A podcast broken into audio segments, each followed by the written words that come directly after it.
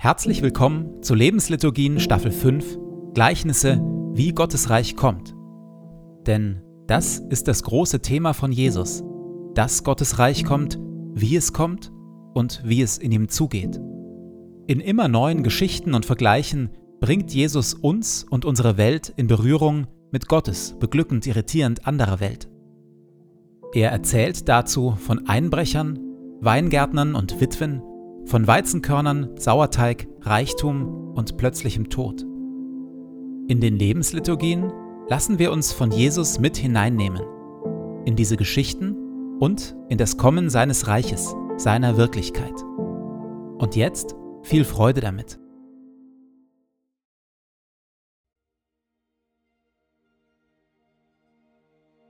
Zu Beginn lasse ich es ruhig werden in mir.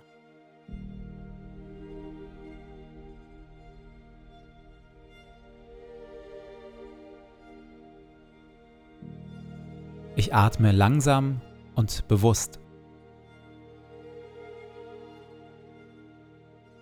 Du Herr bist hier, jetzt, in diesem Moment und in meinem Herzen.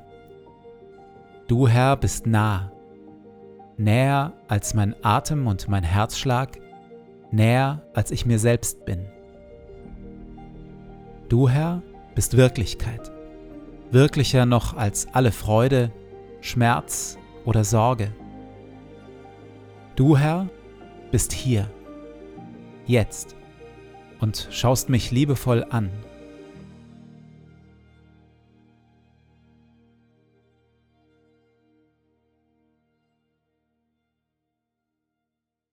Wir hören Worte, wie Jesus Gottes Reich beschreibt, Gottes Reich und wie wir in ihm leben können. Glücklich zu preisen sind die Sanftmütigen und die Friedensstifter, denn sie werden die Erde besitzen und Kinder Gottes genannt werden. Verzichtet also darauf, Böses mit Bösem zu vergelten. Haltet lieber die andere Wange hin. Betet, dass Gottes gutes Reich kommt und sein Wille geschieht. Trachtet immer und überall zuerst nach seinem Reich und seiner Gerechtigkeit dann wird Gott euch alles Übrige dazugeben. Sorgt euch um nichts. Sammelt euch keine Reichtümer hier auf der Erde. Fragt euch nicht ständig, was wollen wir essen, anziehen oder kaufen. Sammelt euch lieber Schätze im Himmel und teilt, was ihr habt, mit den Armen. Wenn ihr betet, tut es mit einfachen, ehrlichen Worten. Und wenn ihr anderen Gutes tut, dann tut es mit Demut und mit Liebe verurteilt und richtet niemanden. Denn selig sind die Barmherzigen und die, die arm sind vor Gott. Jesus fuhr fort, ein Mann hatte zwei Söhne. Der Jüngere sagte zu seinem Vater, ich möchte schon jetzt den Teil der Erbschaft haben, der mir zusteht. Da teilte der Vater seinen Besitz unter seine Söhne auf. Wenige Tage später hatte der Jüngere seinen ganzen Anteil zu Geld gemacht und reiste in ein fernes Land. Jesus erzählt hier von einem starken Impuls, von einer starken Sehnsucht des Aufbrechens. Der Sohn will endlich mal raus. Er will etwas anderes erleben, vielleicht auch jemand anderes sein. Ein anderes Leben leben als das eigene und bekannte. Es gibt schließlich so viele Möglichkeiten, wie man leben kann, so viele mögliche Leben.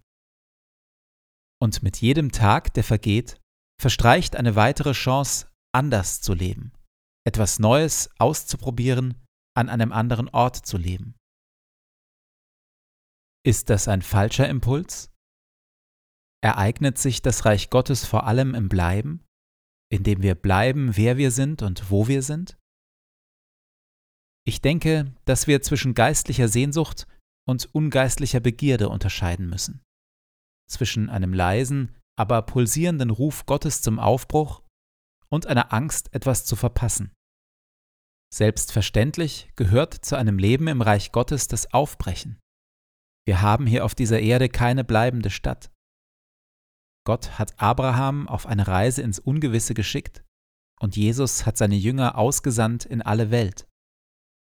Es kann sehr gut sein, dass wir in unserem Herzen eine Sehnsucht zum Aufbruch und zur Beweglichkeit spüren, die Gott selbst in unser Herz gelegt hat. Es kann sehr gut sein, dass Gott will, dass wir uns noch einmal verändern, etwas ganz Neues angehen, aufbrechen ins Unbekannte, im Vertrauen auf Gott. Es gibt aber, wie beim verlorenen Sohn, auch ein falsches Aufbrechen, ein Aufbrechen, das eher ein Ausbrechen ist. Es ist getrieben von Begierde, haben wollen und der Angst, etwas zu verpassen. Der Angst, irgendetwas auf dieser Erde nicht erlebt zu haben, an irgendeinem Genuss oder irgendeiner aufregenden Erfahrung vorbeigegangen zu sein. Dieses Aufbrechen ist getrieben von einem dunklen, unruhigen, begierigen Pochen im Herzen und lässt den Blick eng werden. Wer so aufbricht, sieht nur sich selbst und sein eigenes Wollen. Das andere, das geistliche Aufbrechen, ist umgeben und getragen von Früchten des Geistes, von Geduld, Glaube, Liebe, Freude, Frieden, Selbstbeherrschung. Es wartet auf den richtigen Moment und geht dann los, den Blick des Herzens beständig auf Gott gerichtet. Jesus fuhr fort, ein Mann hatte zwei Söhne. Der Jüngere sagte zu seinem Vater, ich möchte schon jetzt den Teil der Erbschaft haben, der mir zusteht. Da teilte der Vater seinen Besitz unter seine Söhne auf. Wenige Tage später hatte der Jüngere seinen ganzen Anteil zu Geld gemacht und reiste in ein fernes Land. In der Stille spüre ich meinen eigenen Impulsen zum Aufbrechen nach. Gibt es so eine Sehnsucht in mir? Wie viel göttliche, heilige Sehnsucht steckt darin?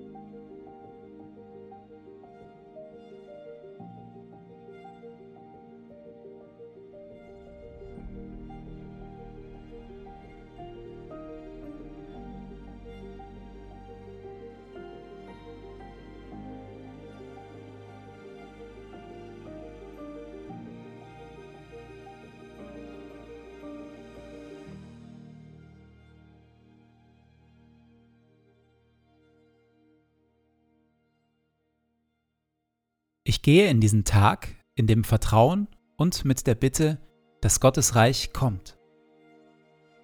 Herr mein Gott, öffne meine Augen für deine Wirklichkeit, für das, was du tust und für das, was du heute durch mich tun willst.